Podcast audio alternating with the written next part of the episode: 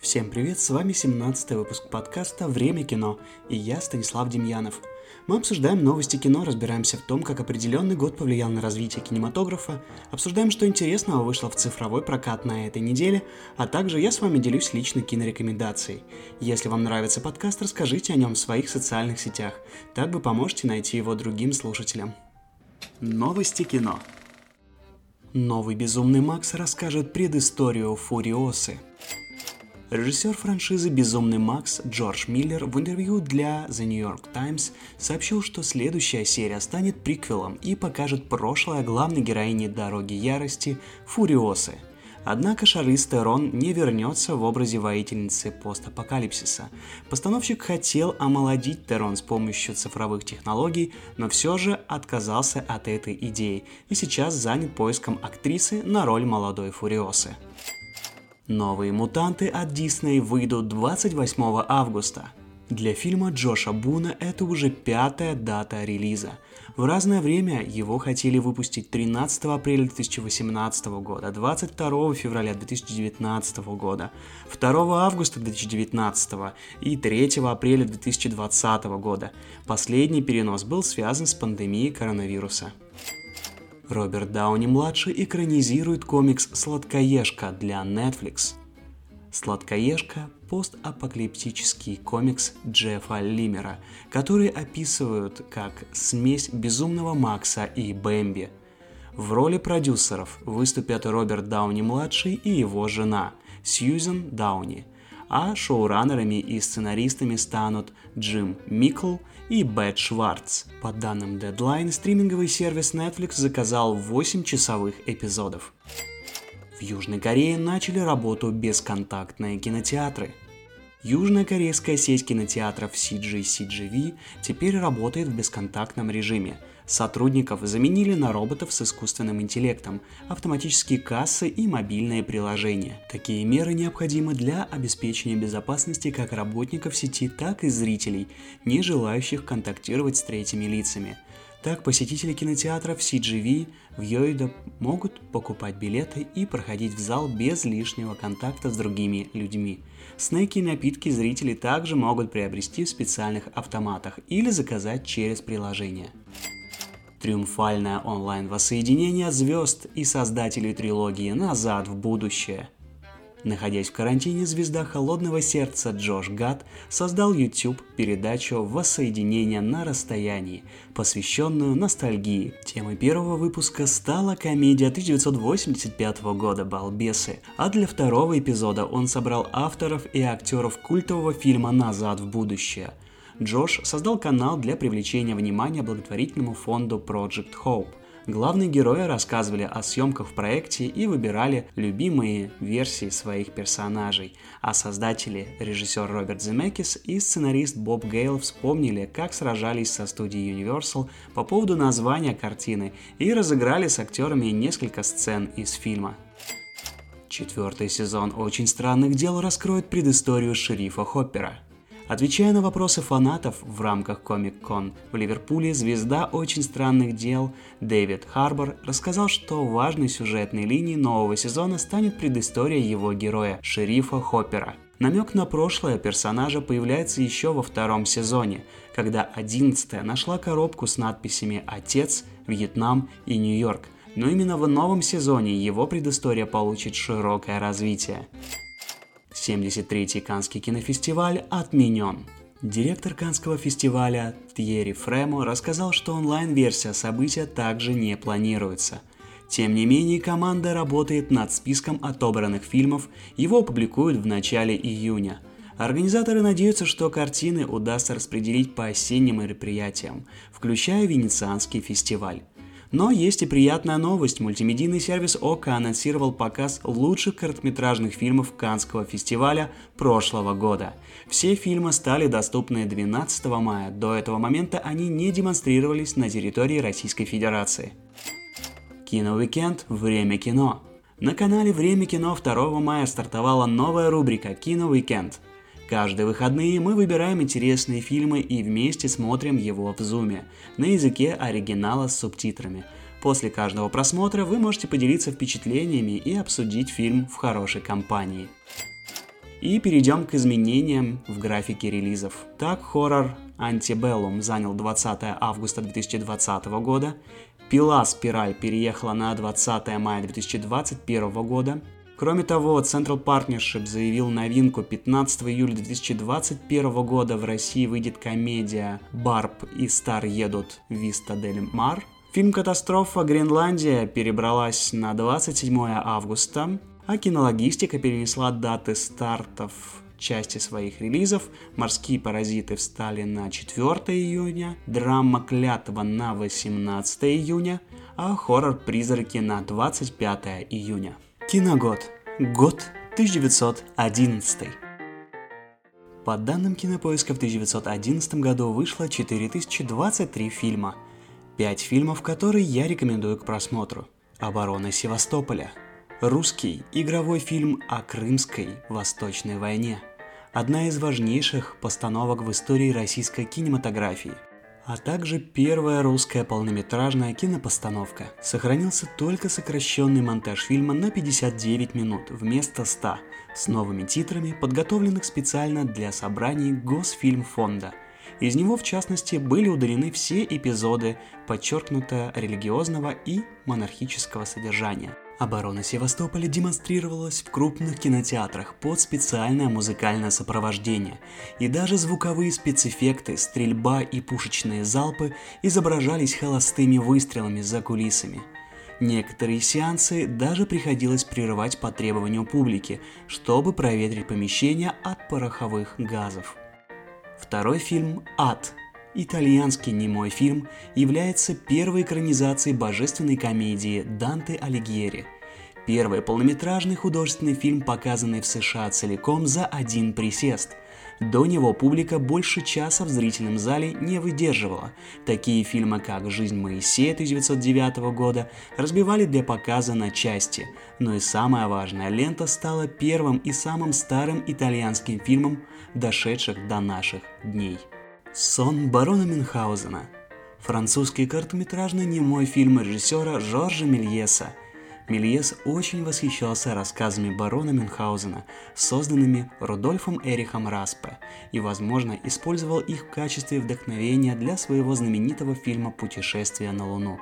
Однако, сон барона Мюнхгаузена имеет мало общего с характером барона или его традиционными приключениями. Битва Американский немой короткометражный художественный фильм Дэвида Гриффита. Фильм был поставлен во время гражданской войны и был снят внутри Форт Ли, штат Нью-Джерси, где появилась первая американская киностудия. Макс. Жертва хинина. Французский художественный фильм считается одной из лучших комедий Макса Линдера. Фильм имел большой зрительский успех и получил отличные отзывы в прессе. Далее перейдем к мировым событиям в области кино 1911 года. Начнем с Российской империи. В Санкт-Петербурге на мойке против дома номер 50 на судне «Марина» открылся оригинальный кинотеатр, демонстрирующий только морские сюжеты. По распоряжению градоначальника Санкт-Петербурга генерал-майора Вендорфа закрыт синематограф гражданина Адельсона в доме номер 43 на Петерговском шоссе – Адельсон привлечен к уголовной ответственности за порнографические сеансы, на которые приезжали учащиеся молодежь и проститутки. Согласно спискам городначальства, в Москве функционировал 61 кинотеатр, а в Петербурге насчитывалось 84 электротеатра. Для сравнения, в других городах было не больше трех кинотеатров – в Москве в Политехническом музее состоялся первый Всероссийский кинематографический съезд. Впоследствии фирмой братьев Пате был выпущен фильм, посвященный этому событию. 26 октября премьера фильма «Оборона Севастополя» состоится в Крымском дворце царя Николая II и станет первым полнометражным фильмом, снятым в Российской империи и одним из первых в мире. Из Российской империи переместимся в Голландию – Тут начал работать первый в мире плавающий кинотеатр. Длина плавучего кинотеатра 30 метров, ширина 5 метров. Зрительный зал вмещал 450 зрителей. Внутренность театра обставлена элегантно и снабжена электрическим светом и всевозможными удобствами. А в Англии впервые одновременно в 150 кинотеатрах началась демонстрация фильма «Битва при Трафальгаре». Далее США. В феврале 1911 года вышел первый американский журнал для любителей кино The Motion Picture Story Magazine. За ним в конце года следует Photoplay и 8 апреля Уинзер Маккей выпускает свой первый фильм Little Nemo, один из самых ранних анимационных фильмов. А 27 октября Дэвид Хорсли открывает первую киностудию в Голливуде – компания Nestor Motion Picture Company – а в Германии в этом году создается киностудия Бабельсберг, одна из первых киностудий Европы. Таким был 1911 год. В следующем выпуске нас ждет 1912, год, подаривший нам первый американский киносериал «Что случилось с Мэри» и первый русский мультипликационный фильм «Объемная кукольная анимация» под названием «Прекрасная Лаконида» или «Война усачей с рогачами» режиссера Владислава Старевича. Что смотреть в сети? На этой неделе в прокат выходит много долгожданных сериалов. Итак, начнем по порядку. Я знаю, что это правда. Первый сезон выходит 12 мая на Амедиатеке. Это семейная сага о жизненных путях двух братьев-близнецов Доминика и Томаса, один из которых страдает параноидальной шизофренией. Драматический мини-сериал рассказывает историю предательства, мести и прощения в декорациях Центральной Америки начала 20 века. Основан на одноименном романе американского писателя Уолли Ламба, опубликованном в 1998 году. Великая Первый сезон выходит 15 мая на More TV. Историческая комедия Хулу о восхождении на престол Екатерины Великой с Эль Фаннинг и Николасом Холтом в главных ролях. Вольная интерпретация исторических фактов, переплетение жанров, много острых шуток и звездный актерский состав. Белые линии 15 мая на Netflix – на Ибицу приезжает женщина, чтобы расследовать смерть брата, знаменитого диджея, чье тело обнаружили через 20 лет после загадочного исчезновения. Светило 17 мая на медиатеке. Действие сериала разворачивается в 1860-х годах в Новой Зеландии. В стране разгар золотой лихорадки. На прииске гибнет одинокий золотодобытчик, а в его хижине обнаруживают клад. Эта смерть запускает цепочку таинственных событий, в которую оказывается втянут молодой старатель Уолтер Муди. В то же время британка Анна Уэдерл, приехавшая в поисках новой жизни, влюбляется в некоего Эмера Стейнза. Star Girl 21 мая на Lost Film – Старшеклассница Кортни Уитмар проходит через трудности взросления, переживает переезд в новый дом и неохотно идет на контакт с отчимом Пэтом, новым мужем ее мамы. Но однажды она находит в одном из ящиков в подвале супергеройскую одежду и оружие, а затем узнает, что ее отчим был другом погибшего недавно Стармена – девочка обнаруживает, что может управлять магическими гаджетами и становится преемницей героя Star Girl. Теперь ей предстоит не только бороться со злом, но и стать частью общества справедливости Америки и вдохновительницей нового поколения супергероев. Сквозь снег. Первый сезон. Американский постапокалиптический сериал, разработанный Джошем Фридманом – для телесети TNT на основе одноименного фильма Пон Джун Хо и французского графического романа Le Transpersonnage на Netflix. Премьера состоится 25 мая, на Lost Film 20 мая премьера первой серии. Также на этой неделе выходит седьмой сезон сериала «Сотня» 21 мая на Netflix, «Возвращение домой» 23 мая, второй сезон на Иви, а из цифровых кинорелизов. На этой неделе 9 мая вышел Т-34 расширенная телеверсия, мультфильм «Викинг Вик» 12 мая на Иви, драма «Темная история» 14 мая на Иви, драма «Шахматист» 15 мая на Иви, драма бесконечности 15 мая также на Иви, триллер «Опасная роль» Джин Сиберг 15 мая на Кинопоиск HD, триллер «Вдовы» 16 мая на Иви, спортивная драма «Один вдох» 16 мая на Иви, ужасы «Сторожка» 19 мая в iTunes и онлайн-кинотеатрах Иви, Ока и Кинопоиск HD. Кинорекомендация. Сегодняшней кинорекомендацией станет сериал «Офис». Небольшой региональный офис компании Dunder Mifflin занимается поставкой бумажной продукции. Каждый из сотрудников имеет свои причуды, привычки и комплексы. Коллеги ругаются, мирятся, шутят и целыми днями терпят выходки своего непутевого босса. «Офис» — это американский сериал, выходивший с 2005 по 2013 год. Насчитывает 9 сезонов и 188 эпизодов — Сериал создан на основе одноименного популярного сериала канала BBC и снят в стиле псевдодокументалистики. В 2007 году журнал Time включил «Офис» в сотню лучших телевизионных шоу всех времен, а в 2006 году ситком получил Эмми за лучший комедийный сериал.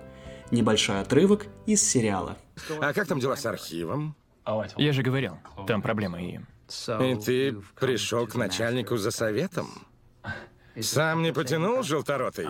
Вы сами меня вызвали? Ну да. Ладно, устроим тебе мастер-класс. Можно вашего офис-менеджера? Добрый день, это Майкл Скотт, директор филиала Dunder Mifflin Paper Products. Хотел поговорить с вами как менеджер с менеджером. Да, шикарно. Большое спасибо, сэр. Вы истинный джентльмен. Простите, да, простите, виноват. Оказалось, это была женщина. С очень низким голосом. Наверняка смолит. Вот. Ну, понял, как надо. 15 лет назад вышел первый эпизод «Офиса». Он стал одним из самых громких событий поп-культуры нулевых. Точнее, сам был продуктом поп-культуры того десятилетия, а также его непростой экономической ситуации. К моменту выхода пилотной серии почти одновременно закончились два главных ситкома 90-х – «Фрейзер» и «Друзья», а «Теория большого взрыва» и «Как я встретил вашу маму» еще не начались. Место было свободно, нужны были только новый сюжет и новые герои. В итоге шоураннером выступил Грег Дэниелс, который взял за основу британский одноименный сериал. А режиссерское кресло заняли постановщик «Мстителей» Джос Уидом, еще один марвеловец Джон Фавро, Гарольд Ремис из «Охотников за привидениями», а также Джей Джей Абрамс, сериал «Lost». Как во все хорошее, в него не влюбляешься сразу – с первых серий офиса невозможно понять все его крутости, и в этом его прелесть. В региональном офисе бумажной компании снимается документальный фильм о ее сотрудниках. Не самая захватывающая завязка, именно поэтому я и бросил его смотреть, когда начинал смотреть впервые. Сейчас же я посмотрел впервые все сезоны «Друзей» и задался вопросом, почему «Офис» считается самым топовым сериалом на Netflix и по просмотрам обходит тех же «Друзей». Со второго просмотра первой серии мне также было неприятно смотреть. Но когда все сотрудники оказываются в баре на празднике и Биг Босс начинает вызывать к себе не только надменный смех, но и сочувствие, именно в эту минуту начинаешь сопереживать и понимать героя. Во втором сезоне создатели отошли от копирования британской версии, и тогда сериал расцвел. Еще одним большим плюсом является то, что в сериале нет закадрового смеха. Мой рейтинг 9 из 10, сериал, в который трудно влюбиться в начале и грустно отпускать в конце. Вот и все на сегодня. Это подкаст «Время кино». Слушайте нас на Яндекс Музыке, Apple и Google Подкаст. Следите за новостями кино и сериалов в телеграм-канале «Время кино» и присоединяйтесь к нашим кино-викендам в Зуме. Ну а следующий выпуск выйдет 29 мая. Всем пока!